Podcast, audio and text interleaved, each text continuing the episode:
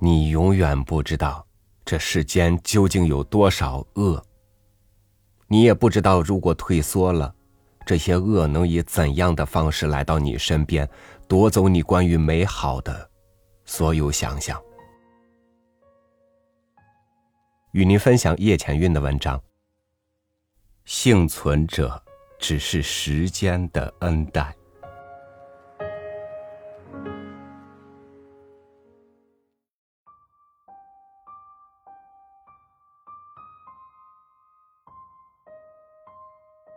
四平村第一波出去打工的姑娘中，就有被拐卖的。此前我写过一篇丢失的花朵，他们被改写的命运，都被这漫天黄日。合谋着我日渐麻木的老心，淡写了。我亲眼看见我的奶奶、外婆、妈妈们，都向命运抗争过。他们都曾有一颗革命生活的雄心。到了后来，终究是面目全非。来一句：“再强也强不过命”，算是举手投降了。如果按我外婆的逻辑，过日子要看着不如自己的人过，才能获得一点幸福感。如此，他们便把自己算作生活的小赢家了。我做不到，因为我比他们用脚丈量过更广阔的空间。他们的身体的辛劳侵占了思想的发达，或者说，生活不允许他有更高的思想。山那么大，看不见的远方，他们没见过那个与他们不一样的世界。很多人都像他们那样活着，幸福和悲惨就有了个比较和参照，一笔一叹就过去了。再不济，还可以去古寺前的石桥上找个会算命的婆婆，寻求一些心灵安慰。再相见。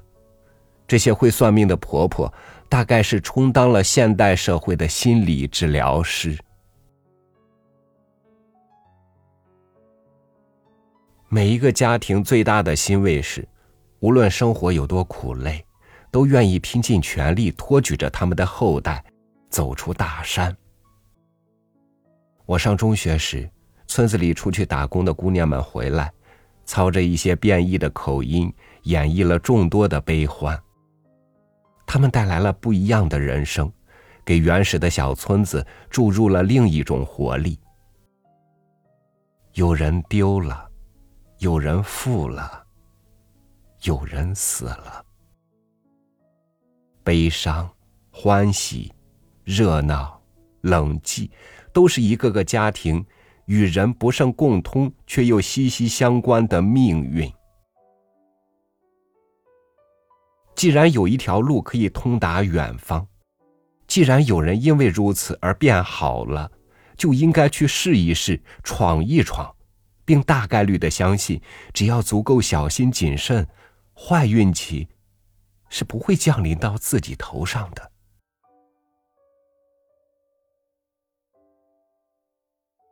我曾听我妈和我奶奶说，如果我读不好书，就让我跟随舅奶奶去大理。或是跟随姑妈去昆明打工，总之不能让我一个人去哪里，怕我被人拐卖了。他们为我谋着后路，小心翼翼的让我长大。我当时心高气盛，就问我妈：“我怎么可能被拐卖呢？”我妈说：“比你狠一百倍、一千倍的小姑娘，也不一定。别说你还这么憨。”随之就苦口婆心的让我好好读书。除此，他最爱威胁要把我嫁到伊那坡后面的大山里。天哪，走一步要缩回两步的大山坡，我以后怕是回个娘家都难呢。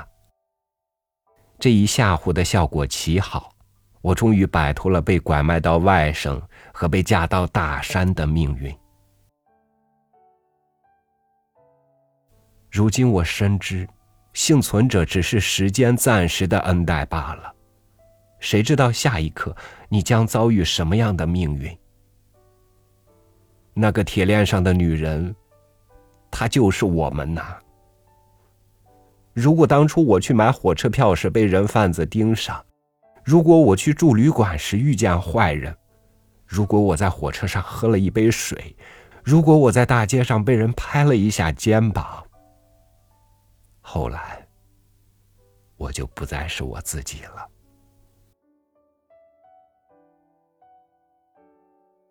一个孤身无力的弱女子在群狼中的体会，我曾遇见过一次。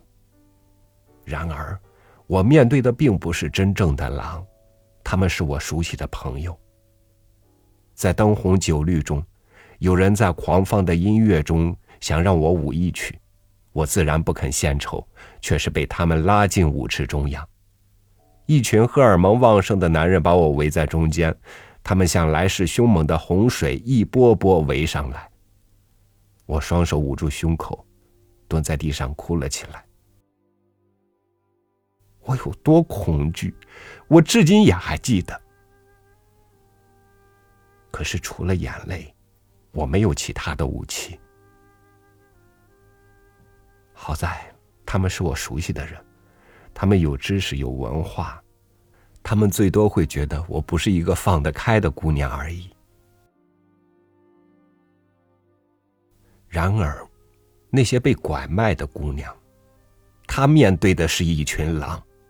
公狼和母狼，他们同样凶残。他们为了自己的利益结成同盟，残害一朵朵鲜花。即使是经过他的身体来到人间的儿女，他们也有可能成为帮凶。那根可耻的铁链，就是明晃晃的罪证。它拴在每一个女人的脖子上，冰冷透骨，穿越山河。他神志不清，他面目全非，他生不如死。视频里说：“我听懂了。”他说：“这个世界不要俺了。”他说：“这一窝窝的强奸犯。”他说：“放我走。”那些叫小珍、小丽、小花、小梅的姑娘们，她们如今都怎样了？铁链上的小花梅，她是云南扶贡人，然而她真的身世又是哪里？云南的方言里应该没有哪个地方的人会说“俺”，但这一个细节都还不足以信，更何况还有那么多逻辑不通的混账表达，真是侮辱了民众的智商。活在这个世界上，我们除了自娱，就像我的奶奶和外婆那一辈人，自己哄骗自己的日子，把一生哄老、哄死，还要被愚，被各种声音愚弄。如果你不从，你就不正能量，你就有问题。弱势群体中的弱势性别被欺凌、被侮辱、被漠视。可是我们却麻木不仁，像鲁迅笔下那些看客，伸长脖子。只有落到自己身上时，才知有多疼痛。可是当落到自己身上时，已经没有人愿意来为我们说话了。我们究竟要把自己载向何方呢？白茫茫的水上，黑压压的天空，哪里才是彼岸？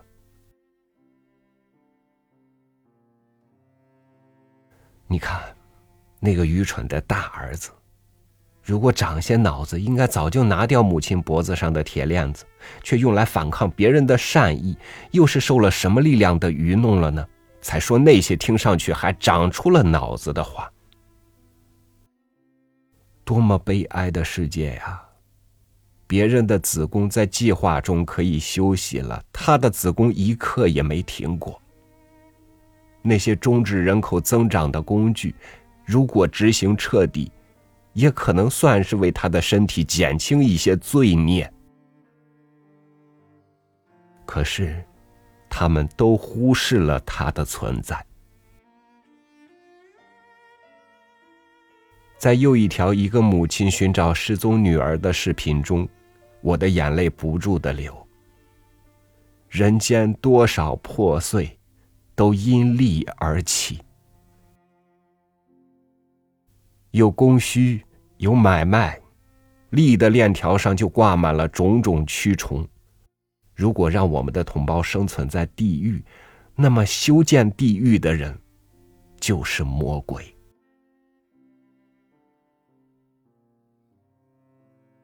数年前，有个亲戚的姑娘网恋一个山东小伙子，飞蛾扑火般的要去见面。母亲哭着在他衣服、裤子，甚至是内裤、内衣里缝上大小的袋子，袋子里装了钱。叮嘱他遇到危险赶紧逃跑。母亲最担心他遇到人贩子，把一切可能的生机都交代了。好在结局不坏。你看，人贩子是有女儿的人家要提防的第一恶魔。现在，恶魔又把手伸向儿童。在四平村，几年前曾有个小孩在路边玩耍，被一张面包车强拉走的，两个小时后才找回来，小孩子已经不会说话了。另一个在县城丢失的孩子，几小时后找到时，头发被剃了，衣服被换了，残缺的乞丐，换心肝的地下市场。这个魔鬼的人间，为了金钱，还有多少勾当在翻新？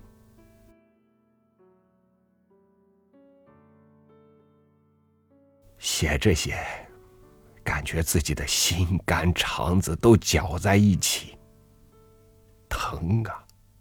生而为人的疼，耻啊！生而为人的耻，有多少幸运光临？就会有多少不幸发生。看见别人的不幸，才是看见自己的从前和未来。我们都该醒醒，睁眼看看我们生存的世界，丈量一下自己的良心是否被金钱占了上风向。如果你对这世界不心存良善和悲悯，下一个被拐卖的。可能是你，是我，是我们的姐姐、妹妹，是我们的孩子们呢。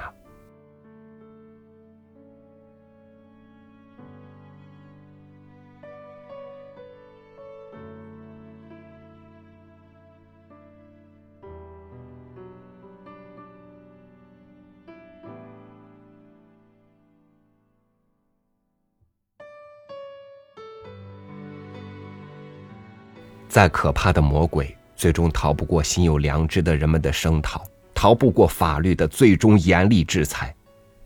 但是那些受了恶魔摧残的人，他们的身体、精神、思想都被糟蹋完了，完了呀！凭什么一个普通人？就突然的掉入魔窟，在羞辱和绝望中失去人应该有的所有尊严，而施暴者却还有机会周旋腾挪，逃过公平的审判。当罪恶集中在一点爆发，善的力量可能是分散的，这需要我们所有的人发声、行动，去积攒惩处罪恶的决心和勇气，去用自己的责任和良心。给那些可怜的受害者一点点微弱的希望。